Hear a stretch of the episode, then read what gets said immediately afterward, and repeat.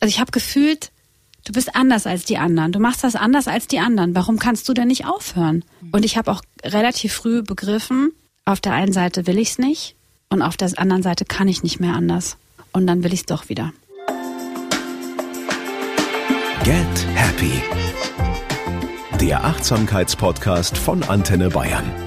Und hier ist Kati Kleff.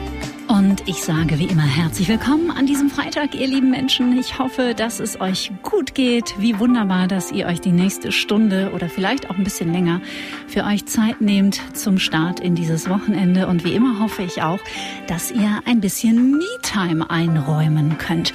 Es geht heute erneut um das gesellschaftlich noch immer extrem unterschätzte Thema Alkohol. Ich habe im vergangenen Jahr ja bereits in zwei Folgen mit Dr. Reingard Herbst gesprochen, die als Ärztin Menschen beim Weg aus der Sucht unterstützt und mit Nathalie Stüben, die selbst viele Jahre getrunken und schließlich ihre Sucht überwunden hat und heute Betroffenen durch ihre Arbeit und ihren Podcast ebenfalls eine wertvolle Stütze ist.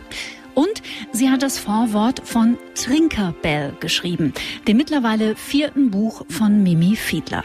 Mimi Fiedler zählte 30 Jahre lang zu den beliebtesten und erfolgreichsten deutschen Schauspielerinnen.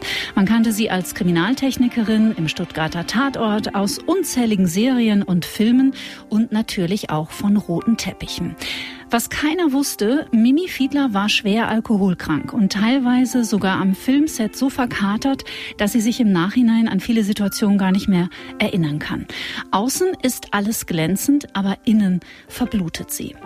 Ich bin eine alkoholkranke Frau, die ihr Leben im Suff verbringt, schreibt sie in diesem Buch und alles in eine Farce verwandelt, ein Schmierentheater. Ich lebe hinter einer schmerzhaften Attrappe mit nur wenigen Tagen, die okay sind. Die meisten sind alles alles andere als das und manche Tage sehen aus wie heute. Ich bin ans Bett gefesselt so lange, bis ich es schaffe, mühsam den ersten Gang zur Toilette zu machen, meistens, wenn es draußen schon wieder dunkel geworden ist. Es ist ein unglaublich starkes, extrem lesenswertes Buch, das, wie man, glaube ich, in diesem kurzen Abschnitt schon spürt, tief unter die Haut geht. Und ich muss sagen, ich bin richtig aufgeregt und freue mich ganz arg, dass sie mein Gast ist in dieser Woche. Herzlich willkommen, liebe Mimi. Liebste Kathi, herzlich willkommen. Das ist ähm, dieses, äh, nochmal, ich bin sowas von durcheinander. Ich bin ja bei dir, nicht du bei mir, also nochmal von vorne. Du liest das vor und ähm, es sind meine Worte, ich habe sie geschrieben, die Zeit ist vorbei und trotzdem ist es, geht es so tief in, unter meiner Haut, weil ich mir jetzt mit dir darüber bewusst werde, dass dieses Buch tatsächlich das Licht der Öffentlichkeit erblickt mhm. und jeder diese Geschichte nachlesen kann. Und ich danke dir, dass du mich heute zu dir eingeladen hast. Seit zwei Tagen ist es auf dem Markt. Du bist viel unterwegs gewesen in den letzten Tagen, Wochen, warst im Kölner Treff. Wie geht es dir? Finde ich, ist erstmal die wichtigste Frage. Jetzt nach diesen Erfahrungen auch in den letzten zwei, drei Wochen über dieses Buch, deine Geschichte mit Menschen zu sprechen, das bekommt ja dann auch nochmal eine ganz andere Realität. Es geht mir gut. Ich bin stabil, ich fühle mich auch gut, ich fühle mich bereit. Ich hatte die Wochen, bevor jetzt das Buch ähm, veröffentlicht wurde und nachlesbar wurde für jeden, eine Achterbahn an Gefühlen. Ich habe mich gefragt, wie geht's meinen Eltern damit? Wie geht's meiner Familie? Wie geht's wirklich meiner Tochter Ava damit? Mm, wie geht's mir damit? Wie geht's meinem Ehemann damit? Und jetzt ist es aber so, dass ich merke, dass dieses Buch vielleicht da draußen was bewegen kann. Und diese fast 30 Jahre, die ich trinken musste, nicht ganz umsonst gewesen sind. Mhm. Ich freue mich wahnsinnig, dass du da bist, weil ich glaube, das dürfen wir am Anfang ähm, verraten. Wir haben einen gemeinsamen Freund, den Berliner Astrologen Alexander von Schlieffen, den wir an dieser Stelle natürlich herzlich grüßen möchten. Und dank Alexander sind wir uns schon privat begegnet. Vor ein paar Wochen haben uns kennengelernt, auch vor diesem Gespräch, und waren so ein bisschen blitzverbunden miteinander. Also ich habe den Podcast gehört, den wunderbaren Astropod, mhm. den du mit Alexander von Schlieffen machst, schon seit zwei Jahren bestimmt, gell? Ja, zwei Jahre sind Sommer zwei Jahre. Im Wahnsinn. Und ähm, habe mich da schon zu dir ganz nahe und verbunden gefühlt. Einmal ist es natürlich auch so die, die Stimme, die einem irgendwie vertraut vorkommt. Deswegen glaube ich auch ganz, ganz doll daran, dass Menschen sich begegnen müssen, mhm. wenn die Zeit reif ist. Und unser Treffen war Schockverliebtheit. Wir mhm. haben sehr, sehr viele Gemeinsamkeiten. Gott sei Dank ist Alkoholismus keine davon. Mhm. Aber viele, viele andere Gemeinsamkeiten. Und haben sehr schnell festgestellt, dass ähm, aus Wunden Wunder werden können. Mhm, allerdings, allerdings, da kann ich auch ein Lied von singen, kann ich dir sagen. Wie war der Schreibprozess denn für dich auch nochmal? Ich weiß, du hast relativ lange dran geschrieben, wobei was ist auch schon lange, wenn man ein Buch schreibt, ne? Ähm, war das im Zuge deiner Heilungsgeschichte das letzte Quäntchen, was es gebraucht hat? War es nochmal so was, hat es was Selbsttherapeutisches auch für dich? Es hat in der Tat was Selbsttherapeutisches, mm, wobei mir ganz viele Menschen, die in meiner Umgebung tagtäglich mit mir zu tun haben, geraten haben, dass ich mich unterstützen lasse, therapeutisch im Schreibprozess. Und ich habe das, wie ich das mache, gesagt, oh, brauche ich nicht und das schaffe ich schon und ich habe ja schon so viel anderes geschafft, aber in der Tat wäre das vielleicht ähm, ein guter Schritt gewesen. Ich hatte keine Betreuung beim Schreiben, also niemanden, mit dem ich ähm, über diese ganzen Phasen sprechen konnte, weil sie für mich auch sehr schmerzhaft waren, um sie nochmal wieder mhm. zu erleben. So. Mhm. Und am Ende des Tages war es gut so, wie es war. Ich habe jetzt insgesamt drei Jahre an diesem Buch geschrieben und gearbeitet. Immer wieder hatte ich den Impuls, das gar nicht weiter zu schreiben. Immer wieder habe ich mich gefragt, will ich wirklich, dass dieses Manifest von mir draußen für immer, für jeden nachlesbar ist. Dann hatte ich ähm, immer wieder auch die Frage, darf ich etwas behaupten, wofür ich keine Beweise habe? Mhm. Dann war auch immer wieder die Frage, ähm, was schreibe ich? Wie viele Kapitel? Also wie viel gebe ich von mir preis? Und irgendwann war in mir diese Haltung, also entweder Höhe oder Haut, entweder ich schreibe es, wie es war, und nehme die Kapitel, die jetzt im Buch sind, so als ähm, Stellvertreter für vieles andere, was war, mhm. oder ich lasse es. Und ich habe mich entschieden für die Wahrheit, für meine Wahrheit, für Wahrhaftigkeit. Und dieser Schreibprozess war sehr, sehr schmerzhaft. Meine arme Ehe. Mhm. Aber Otto hat's gut ausgehalten. Otto ist mein Ehemann und der hat, äh, ja, der stand manchmal mit mir zusammen im Orkan und wir hatten weder Schutz noch einen Schirm, der uns eh nichts gebracht hätte im Orkan der Gefühle. Denn auf einmal waren auch so viele Mechanismen da, die ich völlig unterschätzt habe. Und ein großes Gefühl, was ich sehr, sehr viele Jahre unterdrückt hatte, war Wut. Mhm. Und mit dieser Wut musste ich erstmal umgehen. Und auch mh, mm, erstmal rausfinden, auf was oder wen bin ich eigentlich wütend. Und äh, als die Wut dann abgearbeitet war im Schreibprozess, ist ein anderes großes Gefühl gekommen und das war Trauer. Ähm, und ich habe festgestellt, dass ich mir selbst überhaupt nicht gestattet habe zu trauern. Mhm. Und als dann die Trauer kam, konnte ich teilweise gar nicht weiterschreiben. Ich saß dann nur stundenlang am Schreibtisch und nur noch geweint. Meine Stimme bricht, bricht sogar mhm. schon. Mhm. Und all diese äh, Prozesse waren wichtig. Ähm, vielleicht wären sie leichter für mich und für meine Umwelt gewesen, wenn ich jemanden gehabt hätte, der mich da therapeutisch begleitet. Aber jetzt ist es, wie es ist. Und vielleicht ist es auch gerade deswegen so pur geworden, wie ich es jetzt schreiben konnte. Mhm. Ich frage mich, ob momentan die Zeit ist, dass wir uns anfangen, unsere Geschichten zu erzählen? Oh ja, Zeitalter der Luft, würde jetzt unser gemeinsamer Freund Alexander von Schlieffen sagen. Wir sind in einem anderen Ton, in einer anderen Melodie auf dieser Welt. Und ich bin. Ach Gott, da weine ich gleich, wenn du sowas sagst. Aber ich glaube, es ist wirklich so. Der mhm. Tune ist anders und mhm. wir Menschen, die dazu gehörst du zweifelsohne und ich denke auch ganz viele Menschen, die uns jetzt hören, spüren diese Veränderung auch.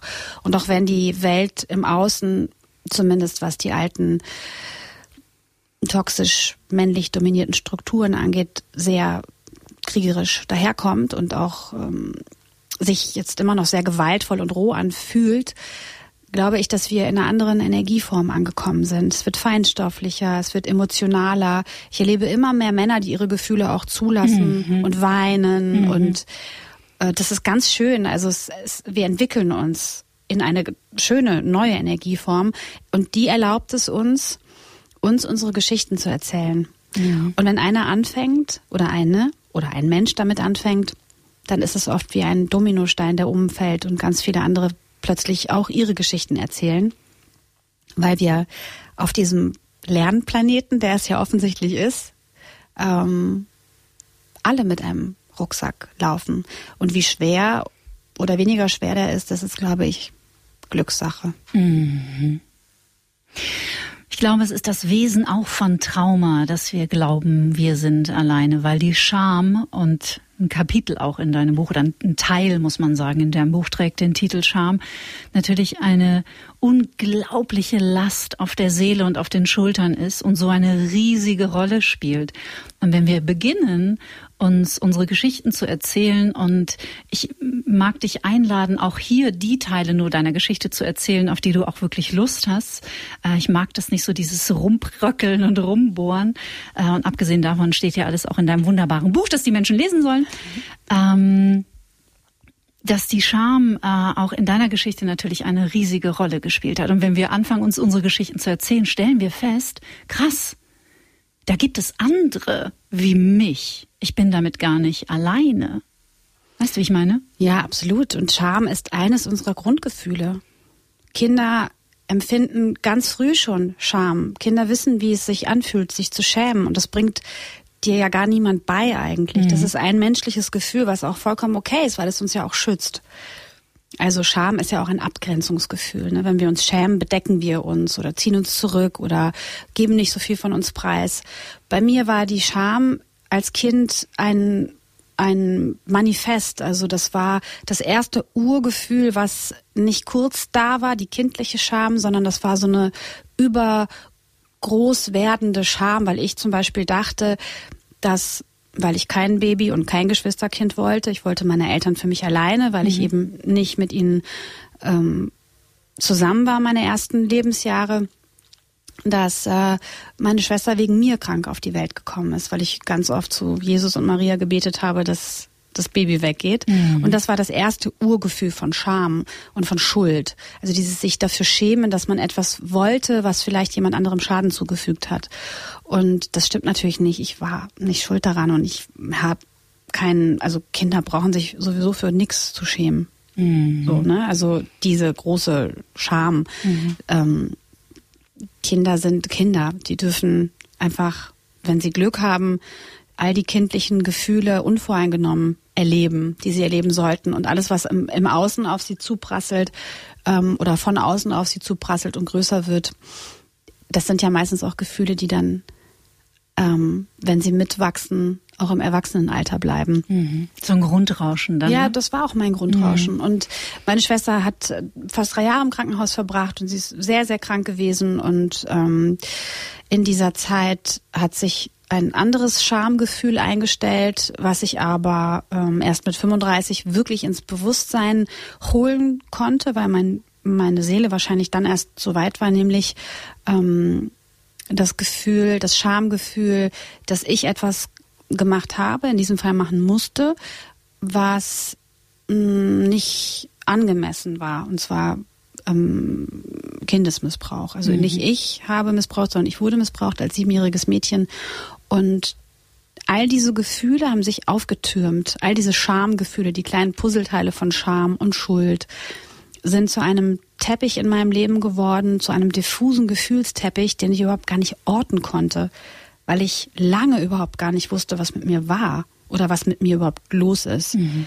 Ich wusste nur, dieses Gefühl in mir, ähm, dieses Außenseitergefühl in mir, kann ich nicht mehr aushalten. Und ich wusste nicht, ähm, ich wusste nicht, wie ich es loswerden kann. Und ich komme aus einem sehr, sehr liebevollen kroatischen Haushalt. Mhm. Ne, also meine Eltern waren nicht waren, sondern sind bis zum heutigen Tag sehr, sehr liebevolle, sehr aufmerksame Eltern. Aber ich habe mich denen auch sehr früh entzogen. Ähm, und als ich dann mit 14 zum ersten Mal in Berührung mit Alkohol kam, wusste ich, dass es was gibt, was ich ähm, tun kann, um diese Gefühle nicht mehr auszuhalten. Und zwar mich in den Rausch zu trinken. Mhm. Und das habe ich dann fast 30 Jahre gemacht. Mhm. In einem, in einem Silvesterabend mit einer Freundin das erste Mal ein Gefühl von Leichtigkeit eigentlich verspürt, ne? Mhm. Und von Sorgenlosigkeit. Und du zitierst ja auch in deinem Buch den großartigen Dr. Gaber Mate. Die Frage ist nicht, warum die Sucht, sondern die Frage ist, warum der Schmerz? Also was betäuben wir, was schieben wir weg mit der Sucht? Und äh, da finde ich, ist deine Geschichte einfach auch wirklich ein Paradebeispiel dafür, wie du das auch schilderst und erzählst. Für mich war es ganz wichtig, dass ich mich nicht in die Opferrolle stecke. Also dass ich nicht ähm, ähm, Gefahr laufe, mich als die Person darzustellen, die ja so Schlimmes erlebt hat in ihrem Leben und deswegen ja so schlimm trinken musste, sondern einfach eine Geschichte zu erzählen, so wie sie war, so wie, so wie sie aus meiner Wahrnehmung war. Mhm. Der Blick darauf ist sicherlich aus vielen Perspektiven auch unterschiedlich, aber ich habe ihn aus mir heraus erzählt, den Blick auf mein Leben. Und dennoch ähm, war es trotz dieser Traumen und Trauma steht für Wunde, also mhm. all dieser Verwundungen, wichtig für mich ähm, auch zu erzählen, dass in all dem, was ich als erwachsener Mensch zumindest gemacht habe, trotz der Sucht, und die Sucht bleibt ja für immer, mhm. die Sucht ist wie eine Augenfarbe. Du kannst machen, was du willst, du wirst für immer braune, blaue, grüne Augen haben, dass ich trotz der Sucht Verantwortung trage. Mhm. Und, das, und dass du nicht deine Sucht bist. Ne? Die Sucht ist ja nur ein neuronales Netz, nur ein Anteil in dir. Du bist ja viel mehr als das. Das stimmt. Aber 30 Jahre meines Lebens war die Sucht, also weil ich eben noch nicht trocken sein konnte, war die Sucht der übergeordnete Faktor meines Lebens. Das war die Überschrift meines Lebens. Mhm. Egal, was da stattgefunden hat, am Ende des Tages musste ich trinken. Und das war das Wichtigste in meinem Leben. Also, das klingt so krass, weil ich bin ja auch Mama geworden und ich habe ein, ähm, ein, also zumindest von außen betrachtet, ein aufregendes Leben gelebt, aber mit einem totalen Crash und mit einem Absturz par excellence. Also ich hatte 2010 nicht mal mehr ein Bankkonto es war ein Downfall, den ich nicht verhindern konnte. Mhm. Und der Downfall kam, natürlich kann man jetzt sagen, das Trauma, es hat seinen Weg gesucht und, und, und, und, ne? Aber man kann auch sagen, ich habe getrunken. Und ähm, die Sucht und die, die Phase des Nassseins hat mir nicht gestattet, mich in der Gesellschaft als stabiles Mitglied einer Gesellschaft zu etablieren, sondern alles kaputt gemacht, was unter meinen Füßen war. Und zu begreifen, dass das aber auch ich war. Mhm. Also ich, mhm. selbstbestimmt ich, war für mich auch, also mit der Tatsache, dass ich seit 2010 weiß, dass ich alkoholkrank bin, auch der erste Schritt in die Heilung. Mhm. Zu das sagen, Anerkennen praktisch. Ja, das Anerkennen davon, dass das eine das eine ist, die Sucht ist das eine. Mhm. Ich kann dafür nichts, dass ich süchtig geworden bin. Es ist sicher eine Melange zwischen Epigenetik, Genetik, ähm, Biografie, also wo wo Erfahrungen. Ja, Erfahrungen. Wo es letztendlich herkommt, weiß ich gar nicht. Ich weiß auch gar nicht, ob ich trotzdem süchtig geworden wäre ohne Missbrauch. Weiß ich nicht. Kann ich heute nicht sagen. Vielleicht. Aber dass ähm, all das, was die Sucht mitgebracht hat, eben für mich jetzt auch bedeutet hat, dass ich meine Persönlichkeit äh, so stabil bekommen muss, um gesund zu bleiben. Ne? Also mhm. ich bin jetzt, ich würde mich heute, beziehungsweise nicht ich würde, sondern ich bezeichne mich heute nicht mehr als alkoholkrank. Ich bin nicht mehr krank, Gott sei Dank, weil ich nicht mehr trinken muss. Aber ich bin Alkoholikerin und ich bin eine trockene Alkoholikerin, die für immer süchtig bleiben wird. Mhm. Die Sucht hat im übergeordneten Sinne dafür gesorgt, dass ich mit meinem Leben sehr, sehr viel achtsamer bin als viele Menschen, die ich kenne. Mhm. Weil es für mich noch wichtiger ist, ist es zweifelsohne für jeden Menschen wichtig, was denke ich, was esse ich, was trinke ich, ähm, mit welchen Menschen bin ich zusammen, mhm. wie ist meine Balance, bin ich ruhig, unruhig, bewege ich mich genug, trinke ich genug Wasser. Ähm, ähm, rede ich schlecht über andere zum Beispiel. Die meisten mhm. Menschen äh, tun das ständig reden ständig über andere, ganz, ganz schlecht. Ob sie es wollen oder nicht, es gehört so zum Menschsein dazu. Auch das zum Beispiel habe ich gemerkt, wenn ich mich einmal so darauf einlasse, ist sofort die Spirale nach unten wieder da. Also muss ich sehr achtsam sein in allem, was ich tue. Deswegen habe ich auch meinen Beruf aufgegeben als Schauspielerin. Letztes Jahr, weil ich gespürt habe, dass mich das nicht glücklich macht. Ich habe dich sagen hören, du willst keine Rollen mehr spielen. Genau, ich habe die Masken abgelegt. Mhm. Und das war für mich die Konklusion. Und ich habe auch gedacht, okay, Mimi, also erstmal konnte ich das natürlich nur und wirklich ausschließlich nur, weil mein Ehemann gesagt hat, Liebste, wir schaffen das, weil ich habe natürlich kein Geld verdient. Ne? Also mhm. kannst nicht sagen, oh, ich mache jetzt mal was anderes, ich höre mal auf zu arbeiten. Ja. Aber ähm, das war für mich auch so eine Sache, äh, auszusieben und, und, und zu, zu schauen, wo stehe ich denn jetzt mit meinen bald 50 Jahren und, und was will ich aus dem Rest meines Lebens machen. Und dazu hat mich auch die Sucht gebracht. Also es ist eine Höllenfahrt gewesen, 30 Jahre, aber was ich jetzt dafür erlebe, ist so toll und so magisch und ich stehe jeden Morgen auf und denke mir, wow, das ist mhm. mein Leben. Ich habe 24 Stunden Zeit. Und ich möchte das einfach nicht mehr vergeuden. Mhm. Weißt du, was ich meine? Ich, ich kann mich nicht mehr auf gut, diese... was du meinst. Und ich wünsche mir das für jeden Menschen. Also wenn da irgendeine Seele jetzt da draußen ist, die uns hört beim Autofahren oder in der Küche beim Rumwerkeln oder egal, wo ihr jetzt seid. Es gibt diesen Moment in eurem Leben. Und das Gute ist, ihr könnt euch jeden Tag umentscheiden und jeden Moment neu gestalten. Und es ist so befreiend, wenn man auch sagt, nein, ich möchte das nicht mehr. Und das, ein Nein ist automatisch auch ein Ja zu etwas anderem. Mhm. Und das ist etwas, was ich mir wünsche, dass das mehr Menschen machen, weil ich glaube, dass dieser Planet Heilung braucht. Mhm. Und das kann er nur, wenn wir als kleine große Individuen auch heilen. Und ich bin auf dem Weg der Heilung und dieses Buch ist schonungslos und es ist ungemütlich und ähm, es ist nicht schön teilweise, aber es ist meine Geschichte, die als Stellvertretergeschichte dafür dienen soll, dass Menschen sehen, sie sind nicht alleine. Mhm. Es gibt sicher schlimmere Geschichten, aber die vielleicht auch dazu dient, dass man den Schalter umlegt und das Licht anmacht und sagt, okay, let's go. Ich werde mein Leben jetzt auch verändern. So witzig, ne? Wir Traumababys, ich kenne den Satz, es gibt bestimmt schlimmere Geschichten, den kenne ich gut. Wir Traumababys relativieren immer ganz gerne unsere eigene, unsere eigene Geschichte, ne? Also, weil das Leid ist ja trotzdem, also wer entscheidet das, was das größere Leid ist? Das finde ich, ich finde es mal bemerkenswert, weil ich das auch bei mir beobachte dass ich oft sage, ja, ich bin ja nicht geschlagen worden. Mhm. Erinnerst du dich? Das war unser erstes Gespräch. Da habe ja. ich zu dir gesagt, ich ja. bin ja nicht geschlagen worden. Was habe ich zu dir gesagt? Du hast mir genauso genau. widersprochen ja. wie ich dir. Mhm.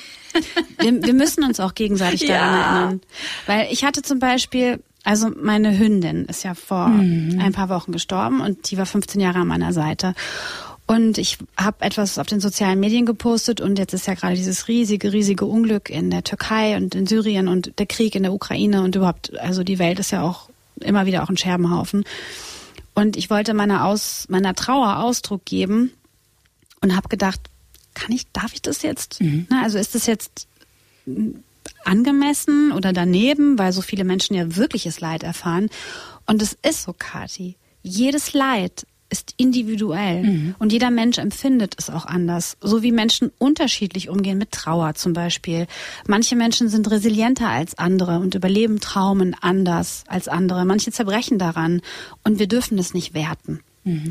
Und ähm, deswegen ist es so wichtig, dass wir uns unterhalten. Ne? Also zum Beispiel, wenn du sagst, wir sind Trauma-Babys. Erstmal finde ich das ein schönes Wort. Ich mag das auch. Trauma-Baby. Und mein Impuls ist sofort zu fragen, was ist denn dein Trauma? Mhm. Auf der anderen Seite ist genau, wenn man das sagt, ist dann so eine, so eine Respektstufe davor. Ich weiß dann nicht, darf ich dich das fragen? Mhm. Darf ich das nicht fragen? Und ich glaube, über den Punkt dürfen wir irgendwann hinausgehen, dass wir einander Fragen und Antworten zumuten, so wie sie sind. Mhm. Also wenn wir jemanden fragen, wie fühlst du dich heute? ich frage schon gar nicht mehr, wie geht's dir, sondern mhm. meistens geht's gar nicht. Manche sitzen da und können gar nicht gehen.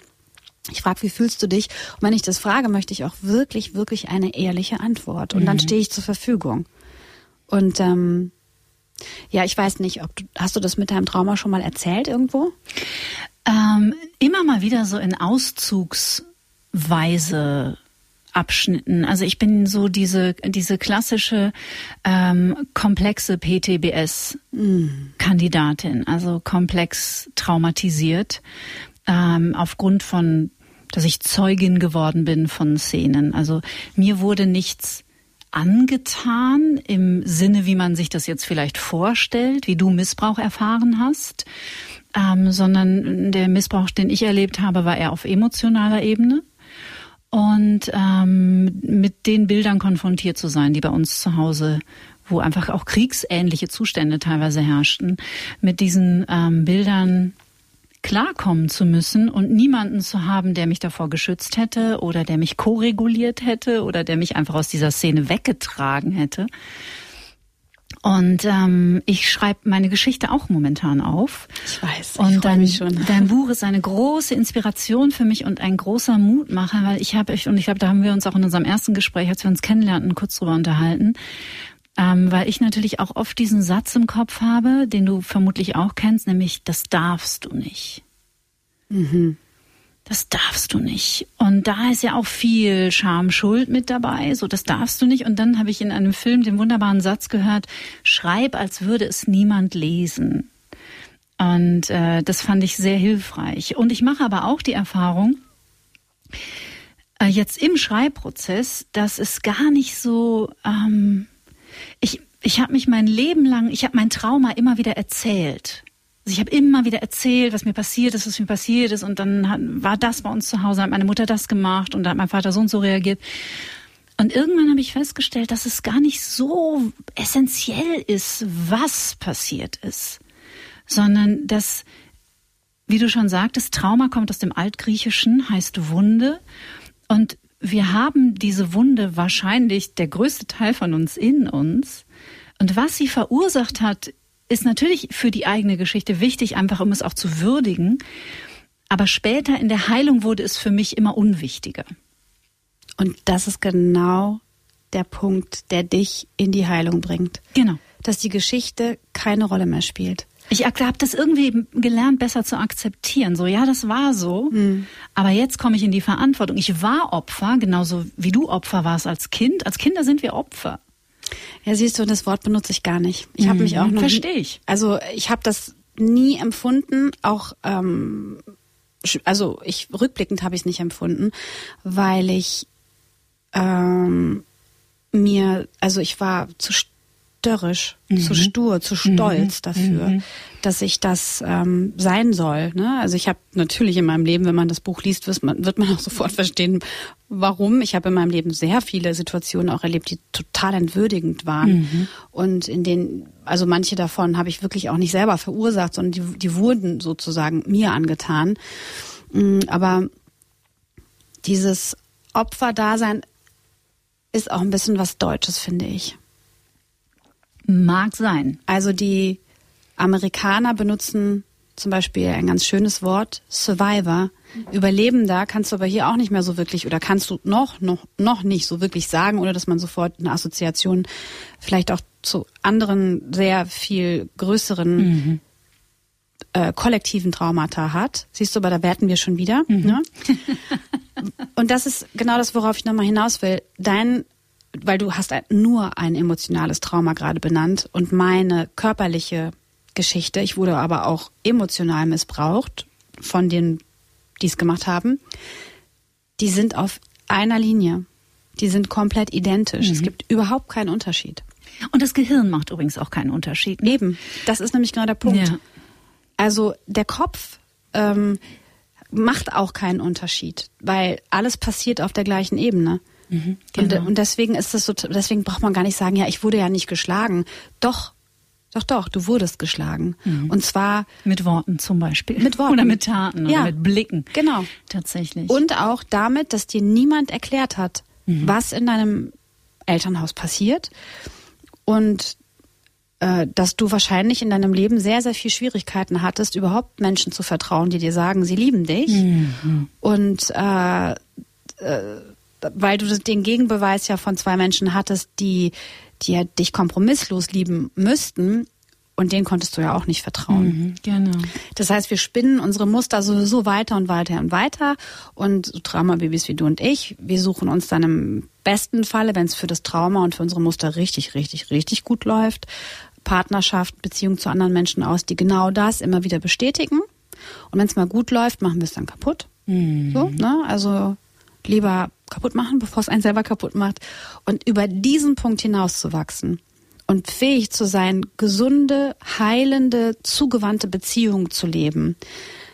Das ist so ein riesiger, schöner Schritt. Mhm. Und bevor das passiert, ist ja zuallererst die heilsame und schöne Beziehung zu uns selbst entstanden. Mhm.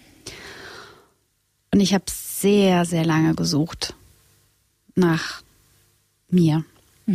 Nach diesem Kern, nach dem, wer bin ich eigentlich ohne dieses ganze drumherum. Was will meine Seele hier auf diesem Planeten? Warum bin ich hier? Und was ist meine Aufgabe? Und letztens, ähm, das höre ich übrigens oft, aber letztens hat ein ein Mitglied meiner Familie sehr vehement darauf reagiert und gesagt, ja, aber du bist ja jetzt, du willst nur die Alkoholikerin sein oder was? Also ist es jetzt dein Oberthema? Du bist doch auch noch viel mehr. Wo ich dachte, ja, natürlich bin ich viel mehr. Wir sind alle viel mehr. Aber Alkoholismus ist ja offensichtlich meine Aufgabe. Mhm. Auch. Mhm. Warum soll ich damit nicht arbeiten? Kindesmissbrauch ist ja offensichtlich meine Aufgabe. Warum soll ich nicht damit arbeiten? Es gibt so viel zu tun. Also zum Beispiel äh, pädophile Menschen, die sexuelle Neigungen zu Kindern haben, die haben zum Beispiel überhaupt gar kein Forum. Mhm. Die bekommen nur ein Forum, wenn sie auffällig werden, straffällig werden, wenn sie Kindern wehtun und ganze Leben zerstören.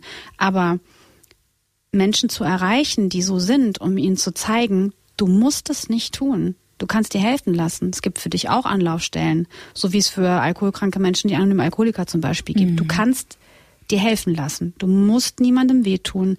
Du musst es nicht tun. Du musst nicht straffällig werden. Dass du es hast, dafür kannst du wahrscheinlich gar nichts. Mhm.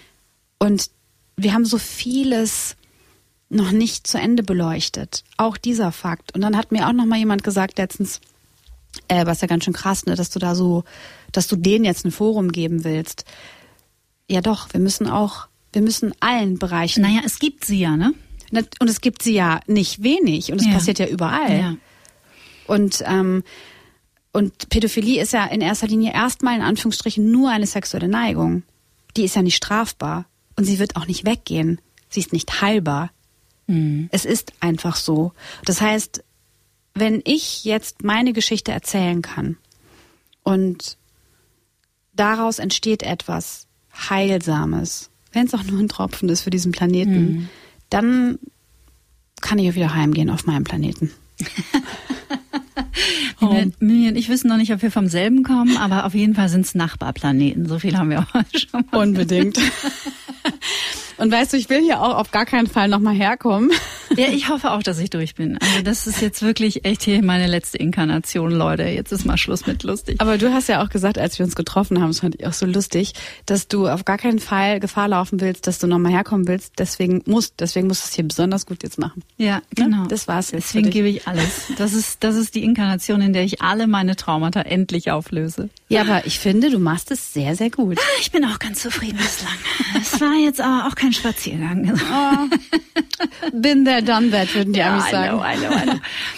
Du hast ähm, etwas vorhin gesagt, was ich total wichtig finde, nämlich ähm, dass du in einem State von Selbstfürsorge jeden Tag aufs Neue versuchst zu leben, gut auf dich zu achten. Und dazu gehört für dich auch zum Beispiel nicht mehr schlecht über andere sprechen. Und das wäre jetzt echt mal eine Einladung an alle, die uns zuhören, einfach mal zu beobachten, wie man sich nämlich fühlt, wenn man schlecht über andere spricht. Mhm. Also was da für, für Stresskaskaden im Körper anfangen loszulaufen und ähm, der Herzschlag fängt an, sich zu beschleunigen. Ähm, und das finde ich extrem wichtig in dem Zusammenhang, weil das ganz, ganz viel mit Selbstfürsorge zu tun hat. Und das ist etwas, das können wir ja echt im Kleinen üben. Dafür brauchst ja. du ja nicht irgendwie einen Kurs belegen oder sonst was, äh, nicht erleuchtet sein und in keiner Yoga-Gruppe sitzen und flach atmen oder tief atmen. Das kannst du in deinem Leben, in deinem Alltag üben, bevor dieser Gedanke aus deinem Mund raus ist. Denken tun wir ihn alle. Das ist einfach so. Wir Menschen sind so und das ist auch vollkommen okay. Wir müssen ja auch unsere, wir können unsere Grundstruktur ja nicht verändern. Mhm. Aber diese schlechten Gedanken manifestieren ja auch ein Stück von dir. Es gibt einen wundervollen Spruch, ähm, was Susi über Sally sagt, sagt mehr über Susi als über Sally. Mhm, genau. Du sprichst immer über dich und du sendest etwas raus und wir sind ja so kleine Magneten. Das ist so. Das ist auch nichts Spirituelles, sondern das ist die Mathematik, die kleine Mathematik, das kleine Einmal des Lebens. Wenn du, das, das spüren wir ja auch ganz oft, ne, wenn wir so diffus irgendwie scheiße drauf sind und der Tag beginnt schon kacke und, sorry, sag mal, die Fäkalien jetzt gesagt, aber du weißt schon, das ist halt einfach echt schwierig. Du wachst auf und alles läuft kompliziert und so. Und wenn du in diesem Gefühl bleibst, dann ziehst du das den ganzen Tag über an. Dann sind die Leute plötzlich an der Kasse unfreundlich zu dir. Du machst die schöne Vase kaputt, weil du dran gereppelt bist. Die Spülmaschine geht kaputt und du streitest dich am Ende des Tages mit deinem Ehemann und der Hund kackt in die Wohnung. Jetzt habe ich schon wieder mhm. Kacke gesagt.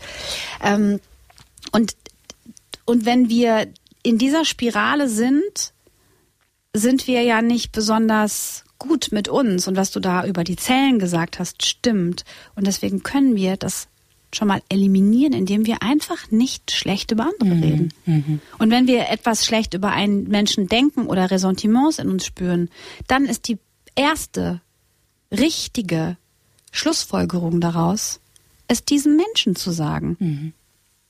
wenn man will. Ja. Ich bin letztens ähm, die Sendlinger Straße in München hoch und runter gelaufen. Es war noch relativ früh, also es waren noch nicht so viele Menschen da, aber ausnahmslos jedes Pärchen, also Paar, zwei Menschen, an denen ich vorbeigelaufen bin, hat über einen anderen nicht, äh, also ein, über andere, eine andere Person gesprochen, die nicht dabei war. Mhm. Wahnsinn, ne? Ja, es ist Wahnsinn. Ja, das Gehirn liebt es einfach zu bewerten und zu beurteilen die ganze Zeit. Und ja, sich das bewusst zu machen, ist auf jeden Fall hilfreich. Ja, die Bewertung. Mhm. Wir bewerten uns ja auch immer selbst. Mhm. Also erstmal uns selbst, ich habe im Laufe des Schreibens habe ich ähm, meine alten Tagebücher rausgeholt. Ich schreibe eigentlich seitdem ich einen Stift halten kann. Mhm. Und ich habe wirklich ausnahmslos in jeder Etappe meines Lebens darüber geschrieben, dass ich mich zu dick finde. Mhm. Und ich habe Bilder angeguckt und ich war einfach immer super zierlich, ne? Ja. Mhm. Es ist die Bewertung und die Selbstwahrnehmung, die uns auch so weit wegbringt von uns und die verführt uns natürlich auch dazu, andere zu bewerten. Mhm. Und ich erinnere mich, wenn ich in so einem Zustand bin, immer daran, dass jeder Mensch, der hierher kommt, geliebt werden möchte und lieben möchte. Jeder Einzelne. Jeder möchte gesund bleiben. Niemand würde sagen, ach nee, ist mir nicht so wichtig, muss nicht gesund sein. Wir streben alle danach, sicher uns sicher zu fühlen in unserem Leben. Und wir haben alle die gleiche Angst mhm. oder den gleichen Respekt. Keiner von uns weiß, wo er herkommt. Keiner von uns weiß, wo er hingeht. Und es verbindet uns einfach alle so viel. Und deswegen freue ich mich, wenn ganz viele Menschen vielleicht nach dem Buch sagen, ah, ich überdenke mal meinen Alkoholkonsum, mhm. weil auch das verbindet uns. Mhm. Also mit vielen. Ja, ja, ich habe es in der Anmoderation schon gesagt und das war ja auch der Grund, warum ich letztes Jahr mit äh, Nathalie, die ja auch eine gute Freundin von dir ist. Oh, ich liebe Nathalie. Ja, ist ganz toll. Und auch mit der Frau Dr. Herbst darüber gesprochen habe. Und das ist ja auch das, was in deiner Erzählung, ähm, du hast vorhin gesagt, schonungslos, äh, habe ich auch so empfunden, sehr erbarmungslos, auch dir selbst gegenüber. Also du hast wirklich, lässt mhm. ganz schön die Hosen runter. Sprichwörtlich. Ja, sprichwörtlich tatsächlich. Ähm, und das zeigt aber natürlich auch die hässliche Fratze des Alkohols, die es ja ohne Frage gibt. Und Brauchen wir auch gesellschaftlich ein anderes Verständnis für diese anerkannte Droge, die sie ja ist? Also, wir brauchen nicht nur wir brauchen alles. Es ist noch überhaupt gar nichts in Gang gesetzt, was zumindest Deutschland angeht und die ja, Deutschland hängt voll hinterher, ne? Total. Auch im Europavergleich. Ja, mhm. ja, total. Und in Deutschland ist die Alkohollobby ungefähr genauso stark wie die Waffenlobby in Amerika. Also es wird sehr, sehr viel Geld hier generiert über den Verkauf von Alkohol, Konsum von Alkohol, über die Folgen von Alkoholismus, über die direkten und indirekten Folgen. Davon profitiert wieder die Pharmaindustrie. Und ich bin wirklich, wirklich weit weg davon, irgendwelchen Verschwörungstheorien nachzuhängen und so. Aber es gibt bestimmte Mechanismen, die sind einfach da und die sind sehr, sehr stark. Ähm, wir brauchen unbedingt mehr Aufklärung. Was die wenigsten Frauen zum Beispiel wissen, ist, dass Al oder übermäßiger Alkoholkonsum, da, da muss man nicht mal krank davon sein, ähm, einer der Hauptfaktoren ist, warum Frauen Brustkrebs bekommen mhm. können, weil das einfach auch Zellgift ist. Und wir brauchen Veränderung, was die Gesetze angeht. Wir brauchen eine Veränderung, was das Bewusstsein über Alkohol angeht. Dass es nicht mehr normal ist, dass Alkohol überall, wo gesellschaftliche Dinge passieren, eine Hauptrolle spielt. Wir brauchen äh, mehr Transparenz, was äh, Alkoholismus angeht. Es muss unbedingt dieses äh, Tabu, dieses schreckliche Tabu noch noch mehr beleuchtet und weggezogen werden. Und ähm, es gibt so unglaublich viel zu tun. Und ich glaube, dass wir noch nicht mal in den Kinderschuhen stecken. Mhm. Ja, das befürchte ich auch. Auch diese Stigmatisierung endlich aufzulösen, dass Alkohol ein, ein Problem von sogenannten Schmuddelkindern sei. Mhm. Sondern ich glaube, ähm, dass es sehr viel mehr Menschen in unserem Umfeld betrifft, als wir uns das vorstellen möchten. Und ähm, es wäre jetzt meine Frage an dich in diesen 30 Jahren, in die du ähm, wenn du an, an, dich an die zurückerinnerst und in dieser Zeit ja unzählige Tage und Wochen an Filmsets verbracht hast, hat da nie einer irgendwas gesagt oder hat dich mal an die Seite genommen oder hat sie hat gesagt, du, ich mache mir Sorgen um dich, irgendwie du wirkst nicht glücklich? Kein einziges Mal. Nicht einmal kam jemand zu mir und hat mich gefragt, sag mal, Mimi, trinkst du oder brauchst du Hilfe? Schon mal gar nicht, warum trinkst du? Ich wurde angesprochen, es gab ein paar, ähm, also einmal kam ein Produzent an den Set, da habe ich die Hauptrolle in Ein Sommer in Kroatien gespielt. Der hat mich darauf angesprochen, dass ich mittlerweile nicht mehr gut vor der Kamera aussehe und dass ich aufpassen muss. Aber Alkoholismus, und die wussten alle, dass ich trinke, 100 Prozent, war kein Thema. Beim Tatort hat mich auch niemand angesprochen nicht einmal und da gab es viele, viele Filmrisse auch und teilweise musste das Team auf mich warten, weil ich nicht fähig war, wegen einer Panikattacke weiterzudrehen. Ich musste mich ans Fenster stellen und atmen und, und manchmal habe ich einfach geweint. Ich weiß nicht, was es ist. Vielleicht ist es einfach auch wieder das unser Lieblingsthema Scham, dass Menschen sich dann irgendwie schämen, es anzusprechen. Ich glaube, hättest du es dir denn gewünscht? Oh ja, ja, ja. Insgeheim habe ich es mir oft gewünscht. Also seit 2010 weiß ich, dass ich alkoholkrank bin und ich habe dann selber darüber gesprochen. Ähm, also in meinem Umfeld, zumindest in meinem privaten Umfeld. Ich war manchmal so verzweifelt, dass ich auch überhaupt nicht wusste, wie ich weiterleben kann in diesen Minuten, Stunden am Set, weil ich dachte, that's it. Ich werde mhm. jetzt hier kollabieren. Mhm. Dadurch, dass ich ähm, so viel am Abend getrunken hatte, war ich am nächsten Tag so stark verkatert, die Leber angeschwollen, von unten auf die Lunge und auf das Herz gedrückt. Ähm, die Leber von uns Frauen ist ja viel kleiner als von Männern und wir haben nicht so viel Kapazität zu verstoffwechseln und wir, wir bauen den Alkohol sehr viel langsamer ab als Männer. Ähm, und ich habe sehr, sehr viel getrunken. Mhm. Sehr, sehr viel. Also was heißt viel? Naja, also wenn ich von so einem klassischen Drehtag nach Hause kam, zum Beispiel vom Tatort, ich habe in einem wunderschönen Hotel in der Baden Badener Innenstadt gewohnt, Hotel Hirsch, richtig schön gemütlich und cozy mosey, total schöne Zimmer und habe dann, wenn ich um sieben nach Hause kam, mir dann Alkohol besorgt und habe dann so vielleicht von sieben bis um zwei, drei, drei Flaschen Wein, zwei, zwei, drei mhm. Flaschen Wein getrunken. Und das ist natürlich, wenn du morgens um sechs aufstehen musst und um sieben in der Maske sitzt, ist das natürlich noch lange nicht verstoffwechselt. Und teilweise war ich sicher noch angetrunken. Und alles hat am, also alles an mir hat, nach Alkohol rochen, nur man dünstet es ja auch aus und ich habe noch viel geraucht ähm, gleichzeitig. Ähm, ich glaube, dass die Menschen keine Verantwortung übernehmen wollen. Weil wenn du jemanden auf etwas ansprichst, was du vermutest und derjenige sagt dir, was es ist, dann weißt du es ja. Mhm. Und dann kannst du ja nicht mehr so tun, als wüsstest du es nicht, weil du es weißt. Ich nehme an, dass das der Hauptgrund ist, warum viele Menschen nicht darauf angesprochen werden. Und auch, dass es immer noch ein Schmuddelthema ist, so wie du es mhm. gesagt hast. Mhm. Und dass man eigentlich noch nichts damit zu tun haben will. Mhm. Und ich habe erlebt, als ich trinken musste, sollte ich darüber schweigen. Und als ich nicht mehr trinken musste, auch. Mhm. Also, dass ich alkoholkrank war und Alkoholikerin bin, das war, also das zu sagen, war ja noch schlimmer als zu trinken. Mhm. und auch so offensiv in der Öffentlichkeit damit umzugehen, das war für viele aus meiner Umgebung ungemütlich. Das wollten die gar nicht hören. Wie? Was glaubst du, warum? Ja, weil man ja erstmal will man vielleicht so jemanden nicht in seiner Familie haben. Mhm. Und zweitens. Was für ein Wahnsinn eigentlich, ne? Ja. Da kriegt man echt eine Gänsehaut. Das ist so gruselig. Aber kann ich mir gut vorstellen. Und es gibt ja so viele in jeder Familie. Mhm. So wie man immer jemanden hat, glaube ich, der Krebs hatte oder hat, hat man wahrscheinlich auch jemanden, der alkoholkrank ist oder war oder süchtig ist. Mhm. Also ich rede jetzt nur von Alkoholismus. Es gibt ja viele, viele unterschiedliche Süchte.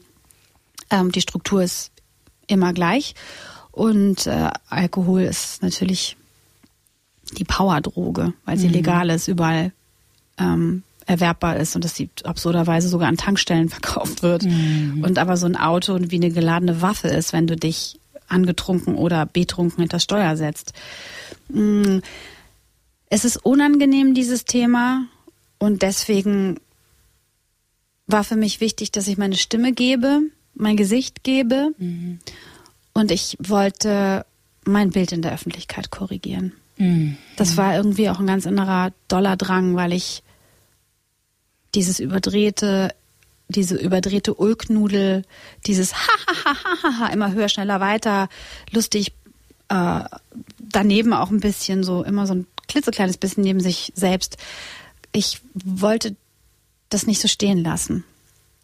Darüber sprichst du ja auch in dem Buch, dass ähm, man irgendwie das Gefühl hatte über viele Jahre, die Mimi, die ist so eine Partynudel und die ist immer gut drauf und die ist immer hu vorne mit dabei und so.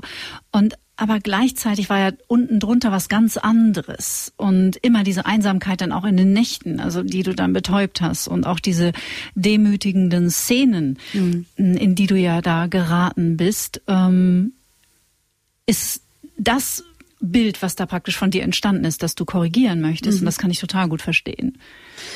Weißt du, ich war ja gar nicht die Partymaus, mhm. weil ich ähm, die meiste Zeit meines Lebens alleine getrunken habe. Ich bin ganz bewusst zu wenigen Partys gegangen. Ich war nie oder sehr, sehr, sehr selten auf ähm, roten Teppichen und auf Veranstaltungen, wo meinesgleichen war, also SchauspielkollegInnen und die ganze Branche und so, weil ich natürlich auch nicht öffentlich so abstürzen wollte. Und ich wusste aber, wenn ich das wenn ich da bin und oft bin, passiert das sicher. Nicht, dass ich keine Abstürze hatte. Es gibt im Hotel Savoy, wo ich eingecheckt bin, einige Situationen, die ich nicht in meinem Buch beschrieben habe, weil natürlich eine Menschen eine Rolle gespielt haben, die auch fürs äh, in der Öffentlichkeit ähm, bekannt sind. Und ich will ja auch nicht eine Geschichte erzählen, die letztendlich mh, mm, jemand anderen mitzieht, der da gar keinen Bock hat, drin stattzufinden. Also habe ich mich beschränkt auf Geschichten, die primär um mich gehen.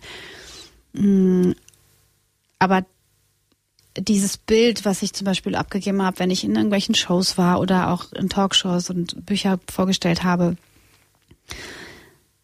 das war für mich irgendwie so, ja, traurig. Mhm. traurig im Sinne von, schade, dass ich diese Jahre nicht nutzen konnte, um was Besseres zu sein. Und ähm, da knabber ich heute immer noch ein bisschen dran, ehrlich gesagt. Jetzt, wo ich sage, fällt mir auf, dass immer noch so eine kleines, versetzt mir so ein Stich, mhm. weil ich diese Jahre ja nie mehr zurückholen kann. Also generell nicht nur fürs Fernsehen und Talkshows, was Besseres hätte sein können, sondern dass der Alkoholkonsum und die Sucht mir so viel gestohlen hat. Ich wäre gerne eine bessere Partnerin, bessere Tochter, bessere Mutter gewesen. ein besserer Mensch. Konnte ich aber nicht. Und ähm, ja, ich glaube, das wird noch ein bisschen dauern, noch ein paar Jahre dauern, bis ich mir da endgültig verziehen habe. Obwohl ich im Buch geschrieben habe, dass ich es getan habe. Ich habe mir auch verziehen. Ich habe allen verziehen. Vergebung ist eine Power, eine Superpower, die macht vieles, vieles sehr, sehr viel schnell heiler als den Groll festzuhalten.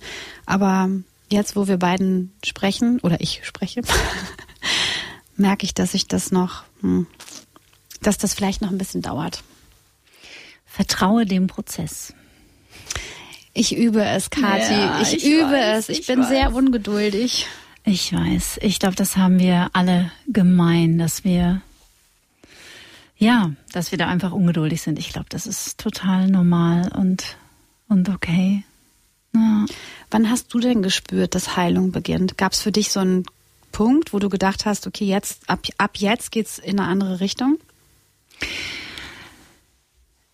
Das ist eine gute Frage. Also ich war ja auch, ähm, da mache ich auch hier in dem Podcast kein Geheimnis draus, ja insgesamt auch elf Jahre in meinem Leben in der Therapie, sieben Jahre davon in Traumatherapie.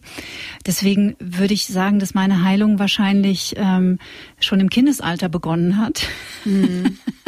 und einfach verflucht lange gedauert hat ähm, und vielleicht auch immer noch andauert. Man entdeckt ja dann doch immer wieder was Neues, wenn man so denkt, so, okay, jetzt habe ich es aber echt, ne? Und dann kommt doch noch irgendwie so die nächste die nächste Challenge, die ähm, auf dem Level stattfindet, für das man dann scheinbar jetzt bereit ist.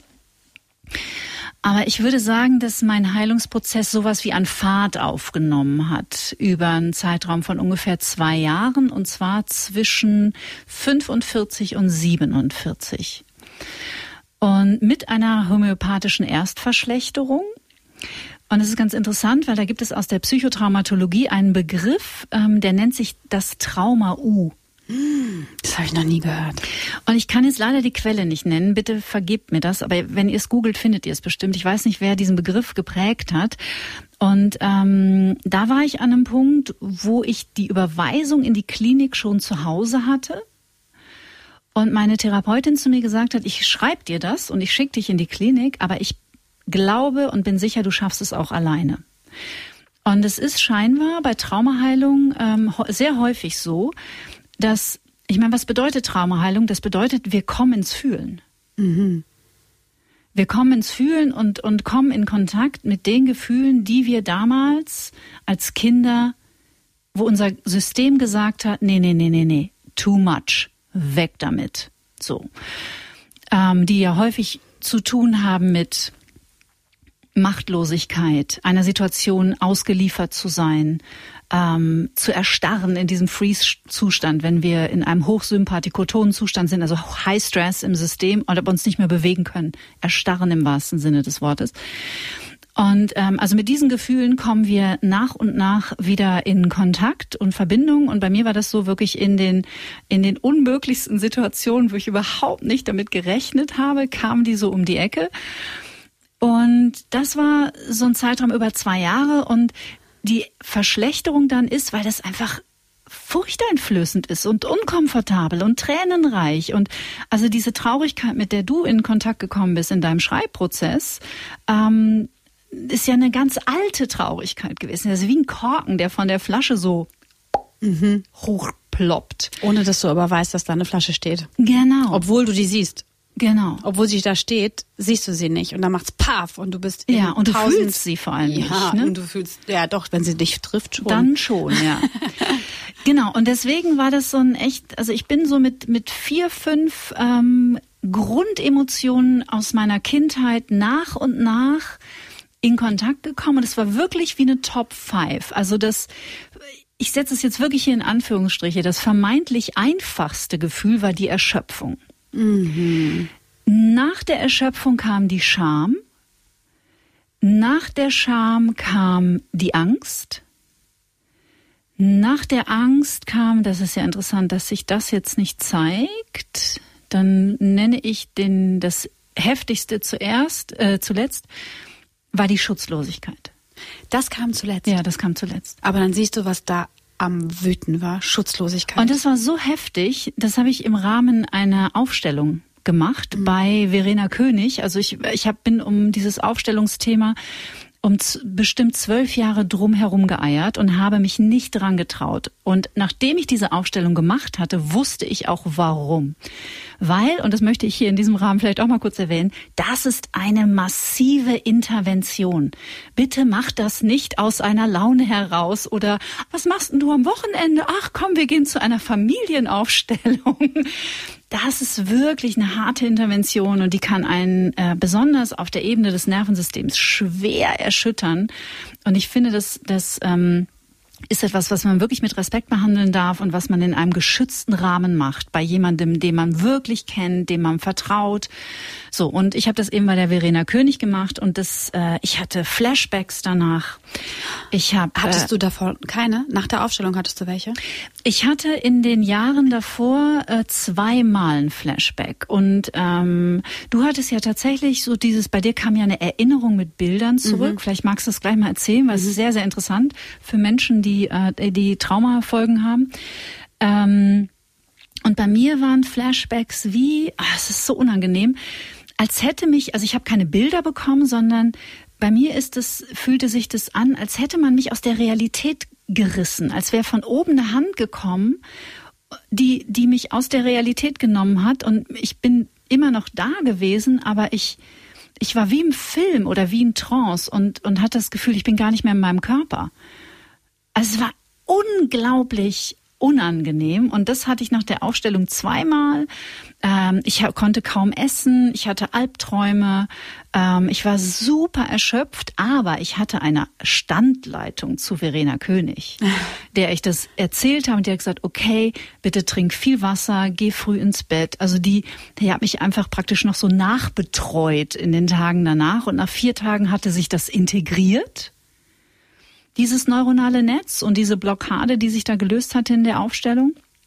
Und äh, und es war danach war es total gut. Aber ich war eben in einem geschützten Raum. Ich hatte eine Ansprechpartnerin. Ich hatte jemanden, der mich koreguliert hätte.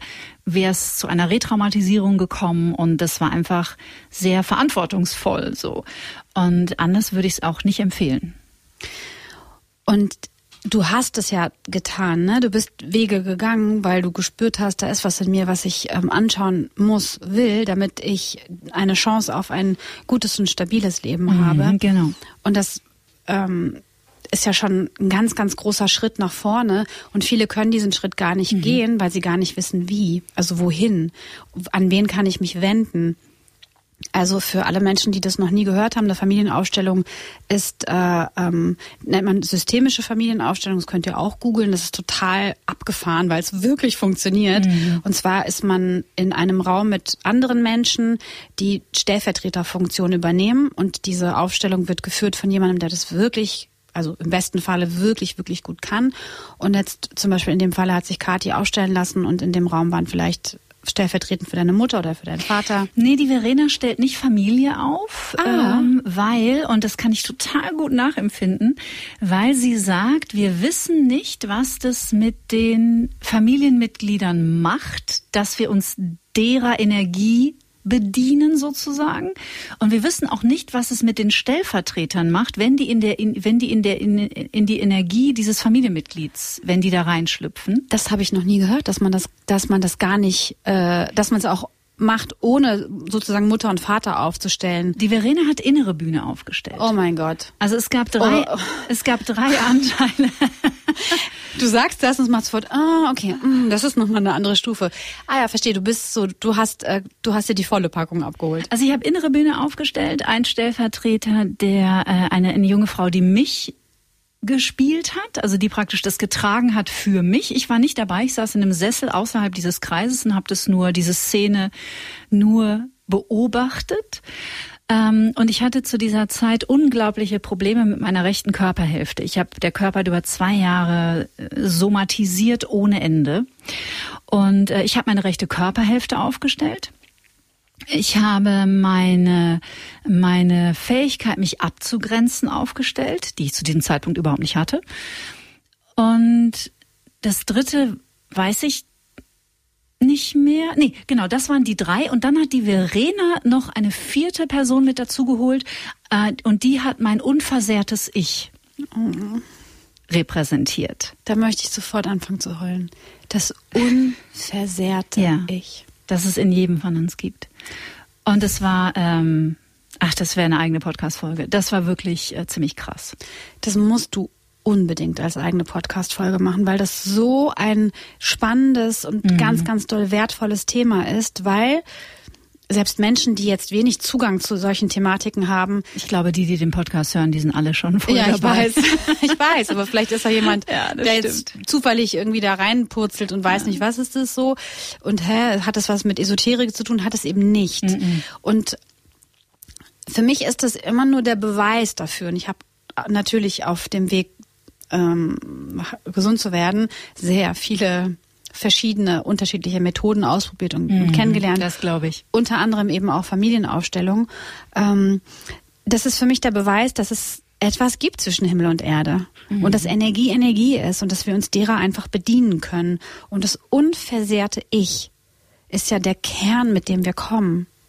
Und wenn unsere Seele, selbst wenn unsere Seelen sich das aussuchen, na, also früher hatte ich als Kind auch so immer das Bild im Kopf, dass ich, ähm, als ich hier in diesen äh, Planeten, als ich in diese whatever this is, inkarniert bin, dass ich so eine Art Multiple-Choice-Bogen ausgefüllt habe. Was willst du in der Kindheit erleben, Jugend, Erwachsenenalter? Ach so, du, du hast drei Möglichkeiten auszuchecken, da, da, da. Dass ich dann gedacht habe, ach, echt, das kann man auch machen, so alles angekreuzt habe. Scheiße. Und jemand gesagt hat, äh, du, alles? Alles, alles? Ja, ja, komm, gib alles. Und d- vielleicht hat meine Seele das genauso ausgesucht, ja. Ich gehe davon aus, dass ja, denn so macht das für mich hier dann irgendwie auch einen Sinn, so. Und festzustellen, was es alles für Möglichkeiten zur Heilung gibt, ist total abgefahren, weil es ganz viele unterschiedliche Wege gibt. Und das bedeutet, dass wir heil werden können, und zwar alle, weil das unversehrte Ich einfach da ist. Ist so, oh, ich danke dir dafür, dass du mir das jetzt erzählt hast. Ja, so gern. Das ist für mich jetzt so ein, so ein Moment. So ein bisschen wie so eine Erleuchtung. Okay. Mein unversehrtes Ich. Ja. Das ist nämlich in mir. Ja, das ist das. Deswegen sitzt du hier. Genau. Und und das ist so meine Erfahrung. Das wäre also die Frage würde ich jetzt gerne an dich zurückgeben. Ähm, und das ist auch was, was ich mit meinen Klientinnen immer wieder bespreche und auch was ein Riesenthema auch bei Verena und mir in dem Podcast ist. Es gibt etwas, es gibt eine Instanz in uns, eine Kraft, eine Quelle, nennen es wie du willst. Das will, dass wir heilen und das will, dass wir leben. Und für mich ist das, das habe ich im Astropod mal gesagt, die Kraft, die so ein Löwenzahn durch den Beton wachsen lässt. Ich meine, wer schon mal einen Löwenzahn abgepflückt hat, der weiß, es jetzt nicht gerade das stabilste kleine Ding, ne?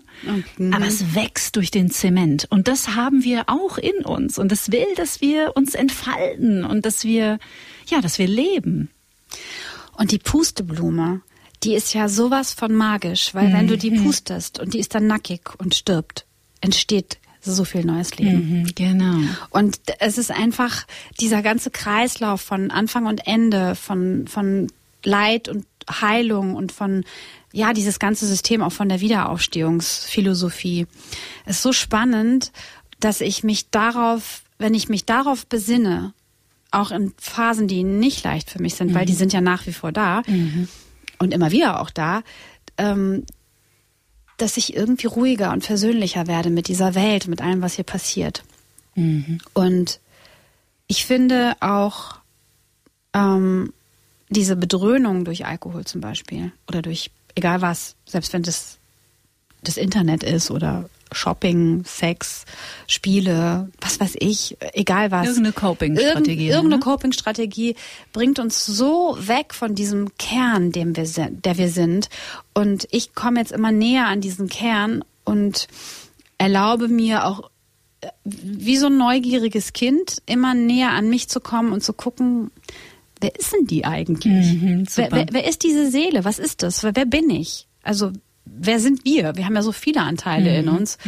Und äh, ich lasse die jetzt auch alle koexistieren. Super. That's the key. Yeah! Das ist Ganzheit. Ja. Das ist Ganzheit, weil wir sind so ein krasses Puzzle irgendwie. Mhm.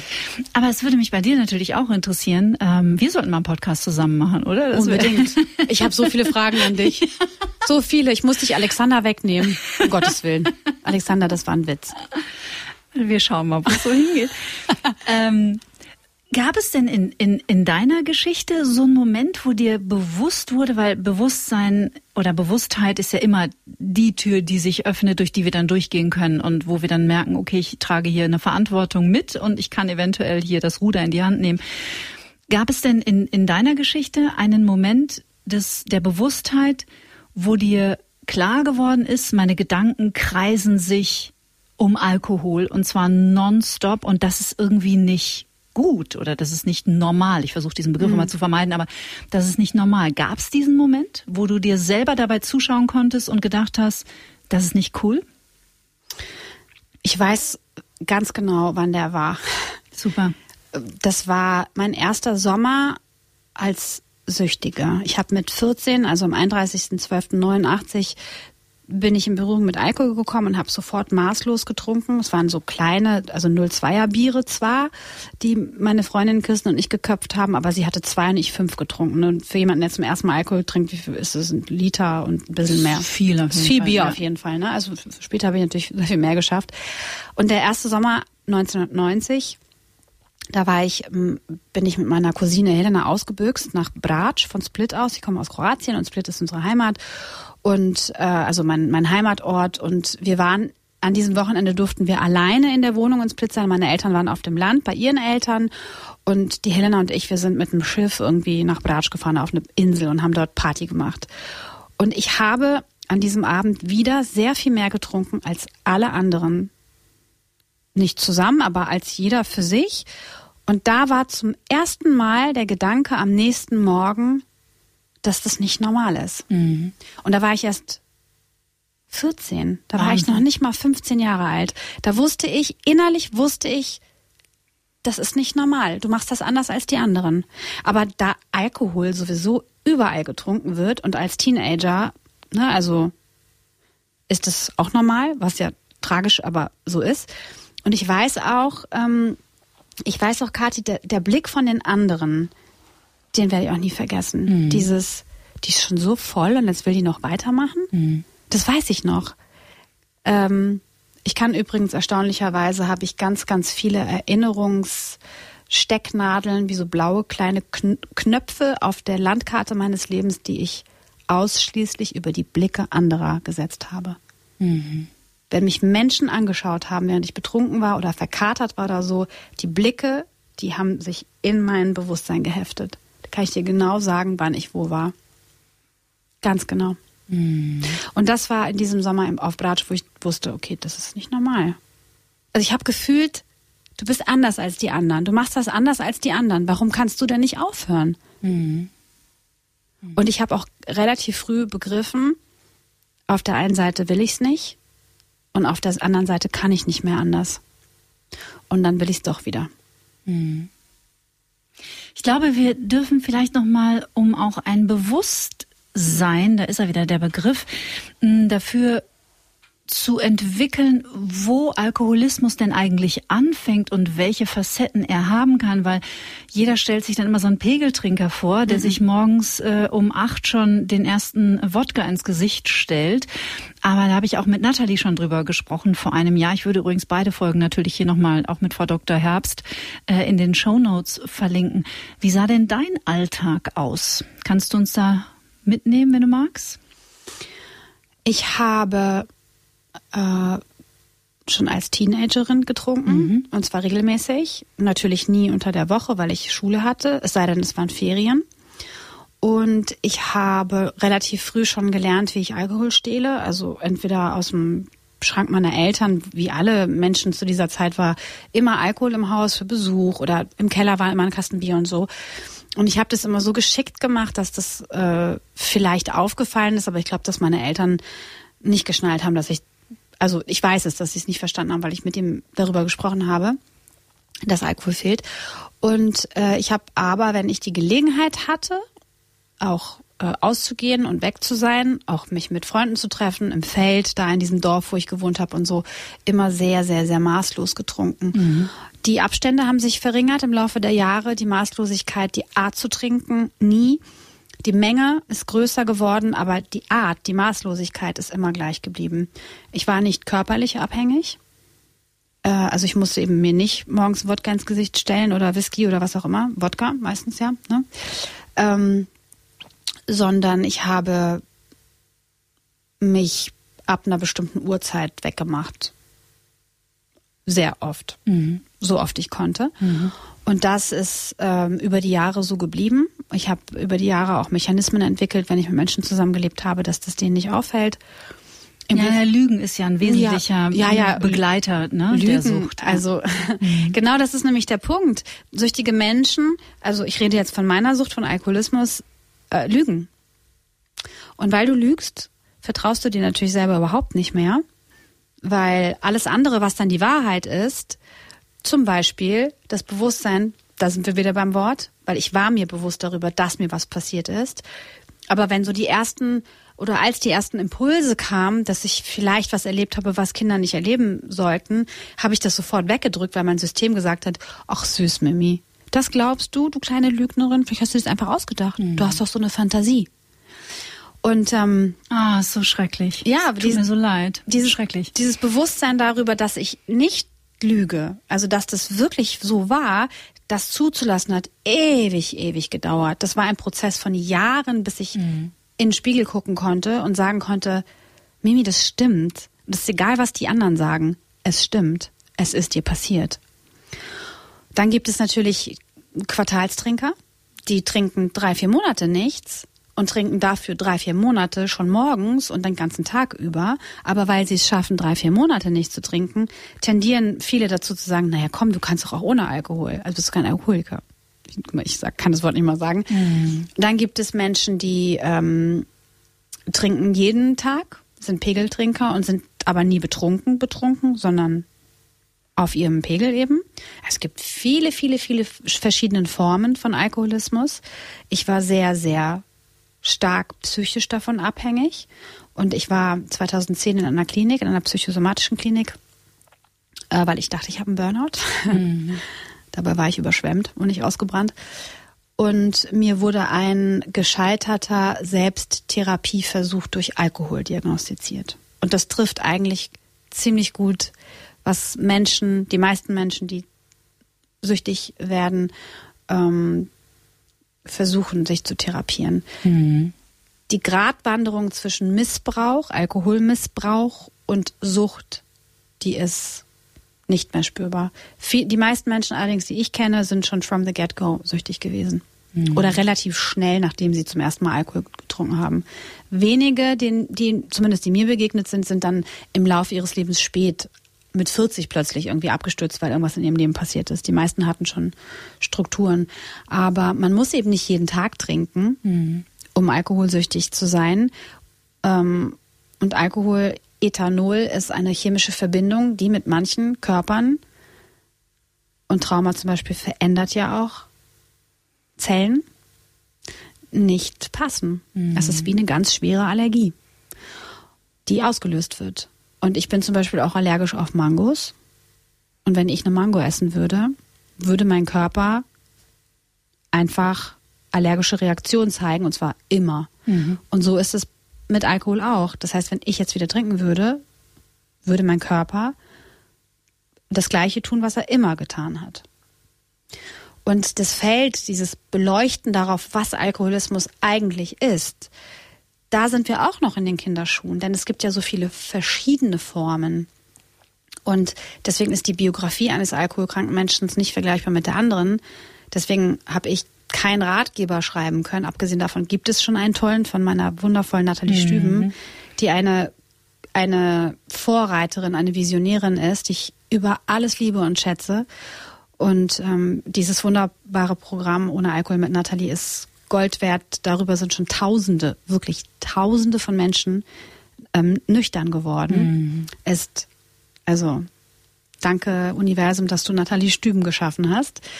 Ähm, also die Arbeit da ist noch ja, steckt in den Kinderschuhen und ich war eben nie körperlich abhängig. Deswegen habe ich auch relativ spät verstanden, dass es tatsächlich eine Krankheit ist. Und ähm, ich glaube, dass sehr viele Menschen schon auf dem Weg sind. Das glaube ich auch, gerade momentan. Ja, also wenn du nicht, wenn der Alkohol dich kontrolliert und nicht du den Alkohol, bist du schon auf dem Weg. Mhm. Wahrscheinlich bist du dann schon süchtig. Also wenn es vorkommt, dass du sagst, heute trinke ich nur ein Glas und du trinkst schon wieder eine Flasche oder anderthalb oder zwei und das kommt häufig vor und immer häufiger, kannst du davon ausgehen, dass das ein Verhalten ist, was Süchtige an den Tag legen. Mhm. Mhm. Du hast in deinem Buch trotz allem hinten zumindest ein paar Links reingepackt, wo man sich ähm, hinwenden kann. Was brachte dann letztendlich denn für dich die Wende? Was stieß die Tür auf, die essentielle, die entscheidende in die Heilung? Ich weiß es nicht. Mm. Ich weiß es nicht. Also 2010 war ich im ersten Meeting der anonymen Alkoholiker. Seit 2010 weiß ich, dass ich alkoholkrank bin und ich habe noch mal acht Jahre gebraucht. Und in diesen acht Jahren bin ich so oft abgestürzt. Ich hatte mehr Rückfälle, als mhm. andere Menschen Unterwäsche im Schrank haben. Mein Ehemann ist in mein Leben gekommen 2017 und ich habe ihm sieben Monate nicht erzählt, dass ich alkoholkrank bin. Wir haben auf, äh, also er hat in München und ich noch in Kronberg gelebt und es war einfach möglich zu sagen, Gute Nacht, Liebster, und dann erst die Flasche Wein aufzumachen. Also richtiges Doppelleben eigentlich. Ne? Absolut. Ich mhm. habe immer ein Doppelleben geführt. Außer meine Familie, die wusste das schon. Also da habe ich kein Doppelleben geführt, aber auch nicht alles erzählt, ähm, wie es letztendlich war. Ne? Also das Thema war auch irgendwie, ja, ich habe zwar gesagt, ich gehe zu den Meetings, was ja auch stimmt, der Herr Ace, aber ich habe dann trotzdem getrunken. Ähm, und ihm habe ich das dann gesagt, nachdem er mich in einer Nacht nicht erreichen konnte und habe ich zum aller, allerersten Mal puren Gin getrunken. Ich glaube, da fing es an, dass ich, dass mein System begriffen hat, so geht's nicht mehr weiter. Mhm. Außerdem wusste ich auch, ähm, ja, ich wusste das sogar ziemlich klar, wenn ich jetzt nicht schaffe aufzuhören, dann sterbe ich. Mhm. Ich wusste, dass ich nicht älter als 42 werde. Das wusste mein System ich hatte auch schon irgendwie alles aufgeschrieben und geplant, wie ich beerdigt werden möchte. Und diese Vorstellung davon, dass ich am Alkohol sterbe und dass das das ist, was das Letzte von mir sein wird, das war das Allerschlimmste für mich. Noch schlimmer als das, was ich meiner Familie antue, mir selbst antue, was für ein Bild ich abgebe, war, dass es das ist, was meine Menschen, die ich liebe, sagen müssen. Mama ist im Suff gestorben oder meine Tochter äh, ist an ihrem Erbrochenen erstickt oder aus dem Fenster gefallen, besoffen mit 2,5 Promille oder so. Und das wäre ja sicher auch irgendwie an die Öffentlichkeit gelangt. Mhm. Und es wäre eine Schlagzeile bestimmt gewesen. Ich wollte das für meine Familie nicht. Mhm. Und dann kam Otto und dann habe ich es ihm gesagt. Und der hat relativ mh, hm, logisch darauf reagiert. Erstmal war er sauer natürlich, nach dem Motto, wie, du bist Alkoholikerin? Du hast mich sieben Monate belogen?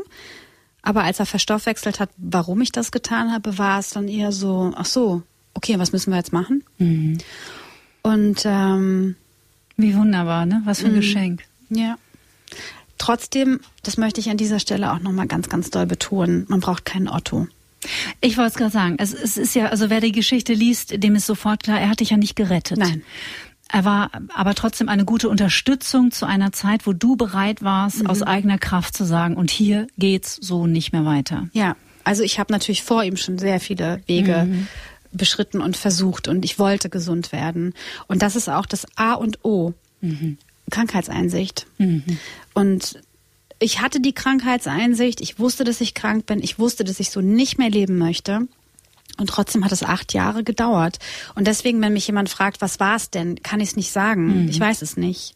Es ist auch ein bisschen Glück.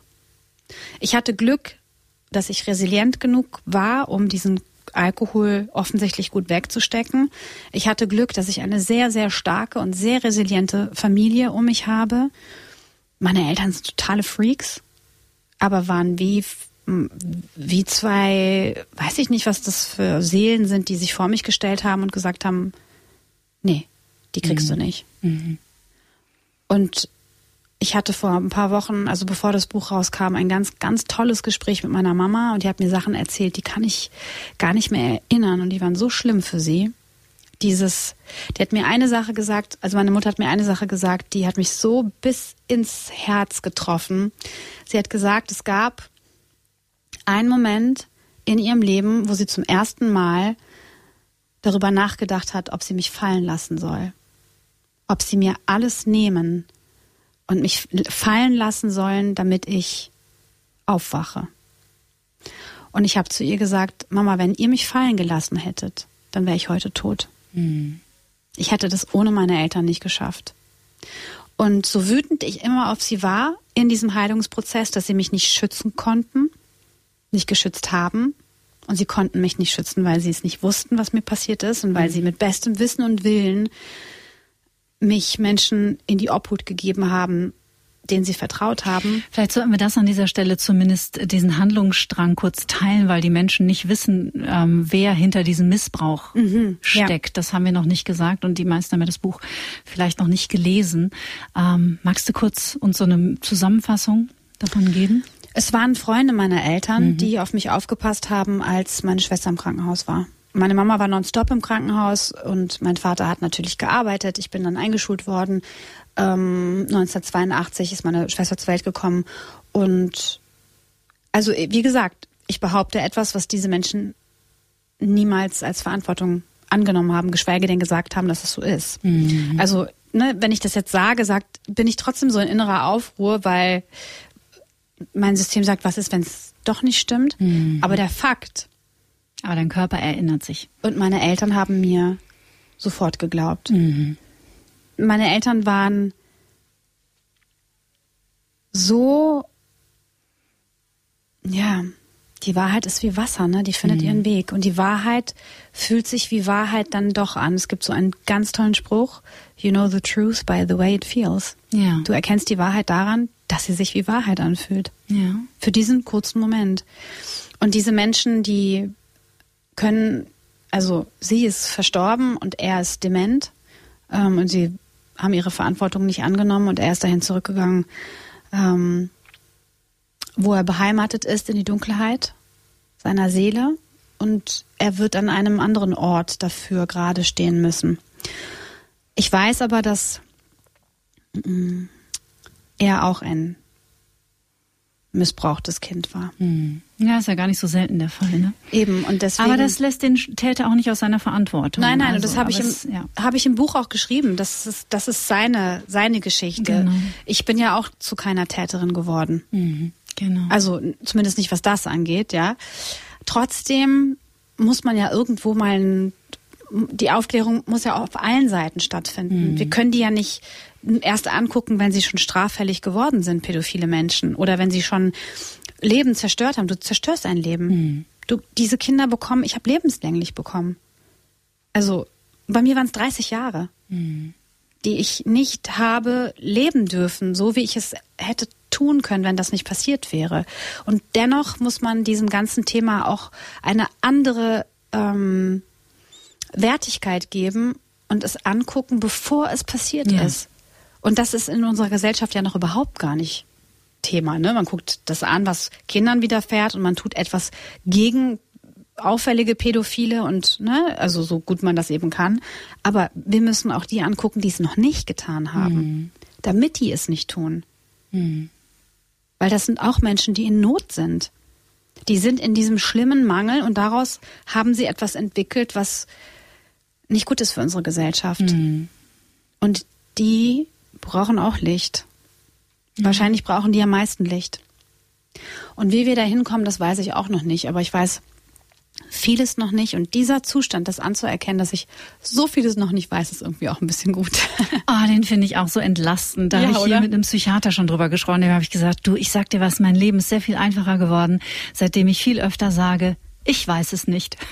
Oder? Ich, ich, weiß es nicht. Ich weiß, so kann es nicht weitergehen. Ich habe jetzt keine Idee, wie es anders ist, aber so auf jeden Fall nicht. Und das andere, andere wird sich zeigen und entwickeln. Und Ähm, auch wenn wir es vielleicht nicht mehr miterleben, dann werden es die nächsten Generationen schon irgendwie wuppen. Aber ich glaube, es ist ja schon mal wichtig und wunderbar, dass wir auf Plattformen wie dieser überhaupt es Lebe der Mensch hoch der Podcasts erfunden hat, dass wir überhaupt diese Gespräche führen und uns darüber austauschen. Du machst es so gut. Vielen Dank. Ich liebe deine Arbeit. Du bist auch ein, ein absolutes heilendes Lichtwesen und das ist so, so schön. Wir brauchen einfach mehr Katis auf dieser Welt. Und ähm, ja, wir gucken uns gegenseitig an und wir bewerten uns nicht mehr. Wir sind freundlich zueinander, reden nicht schlecht und sind einfach richtig gut zu uns, so gut wie wir können. Und das ist schon mal die halbe Miete, glaube ich. Und wir hören uns deinen Podcast an. Die Verletzten sollen die Ärzte sein. Ja. Singen Wir sind Helden. Wow. Mhm. Oh mein Gott. Mhm. Wird ein Kapitel auch in meinem Buch heißen. Oh. Und das ist ja genau das, was du gerade machst. Ja. Und was Natalie gemacht hat. Mhm. Und das hat Eva Maria Zurhorst hier so wunderbar auf den Punkt gebracht. Ähm, wir überwinden etwas in unserem Leben. Wir teilen unsere Erfahrungen. Wir holen uns die Kompetenz dazu. Wir begreifen die Dynamiken, die in uns passiert sind. Und wir zeigen den Menschen, hey, ich konnte das und du kannst das auch. Und ich kenne deinen Weg nicht, ähm, aber ich kann dir sagen, was bei mir geholfen hat. Nimm dir, was du brauchst, aber mach deine eigenen Erfahrungen und du kannst das. Das ist großartig. That's the way. Das ist großartig und das ist auch einer meiner Lieblingssätze. Es ist für jeden alles möglich. Ja. Ja. Wie schön. Das ist die längste Folge, die ich je gemacht habe. Oh mein Gott, ich, aber ähm, kannst du. Oh Gott. Wir Ja. haben 85 Minuten geredet. Ja, Nein. ich könnte hier noch vier Stunden weitermachen. So wie beim Zeit-Podcast, alles gesagt. Kennst du den? Der ist teilweise zwölf Stunden lang. Oh Gott. Also Ja. das habe ich jetzt so gar nicht empfunden. Es war so, zack. Zack, Aber siehst ne? du, wenn, wenn Energie positiv und heilsam ist und sich trifft, dann, dann, dann kennt die gar keine Zeit. Ja, das ist das im Quantenfeld, wenn die Genau. Zeit dann vertikal wird und nicht horizontal. Auf unserem Planeten ist das so, ne? Ja, auf unserem Planeten ist das so. Jetzt habe ich so, es ist so witzig, wie so oft, wenn ich äh, solche Gespräche führe, hatte ich ein Skript, aus dem ich nicht eine einzige Frage, glaube ich, gestellt habe, weil die Gespräche in Präsenz einfach doch die stärkeren sind als die. Äh, ich habe mir mal 25 Fragen aufgeschrieben und die lese ich jetzt mal vor. Ich bin gespannt.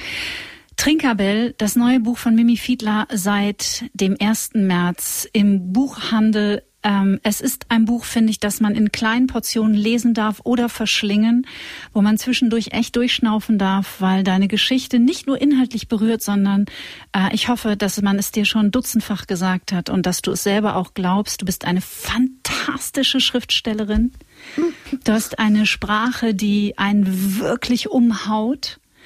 Und ähm, ich empfehle dieses Buch Hashtag unbezahlte Werbung aus ganzem Herzen. Ist ein mega, mega tolles Buch. Ich wünsche dir von ganzem Herzen nur das Allerbeste.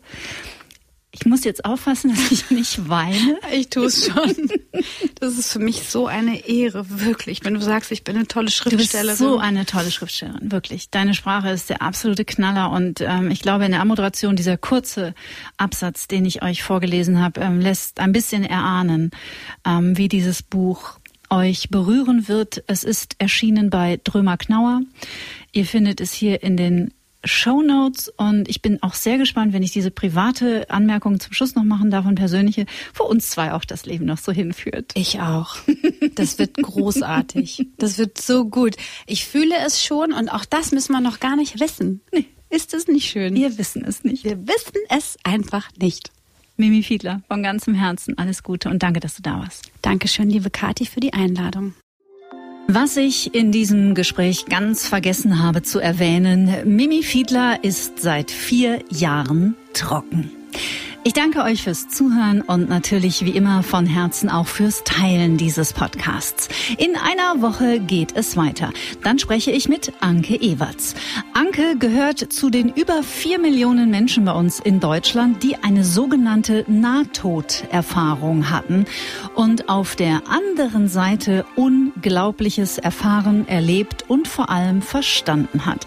Ein ganz besonderes Gespräch und ein ganz besonderer Mensch. Bis nächsten Freitag. Bleibt gesund, bleibt zuversichtlich und bleibt neugierig. Tschüss. Get Happy. Der Achtsamkeitspodcast von Antenne Bayern.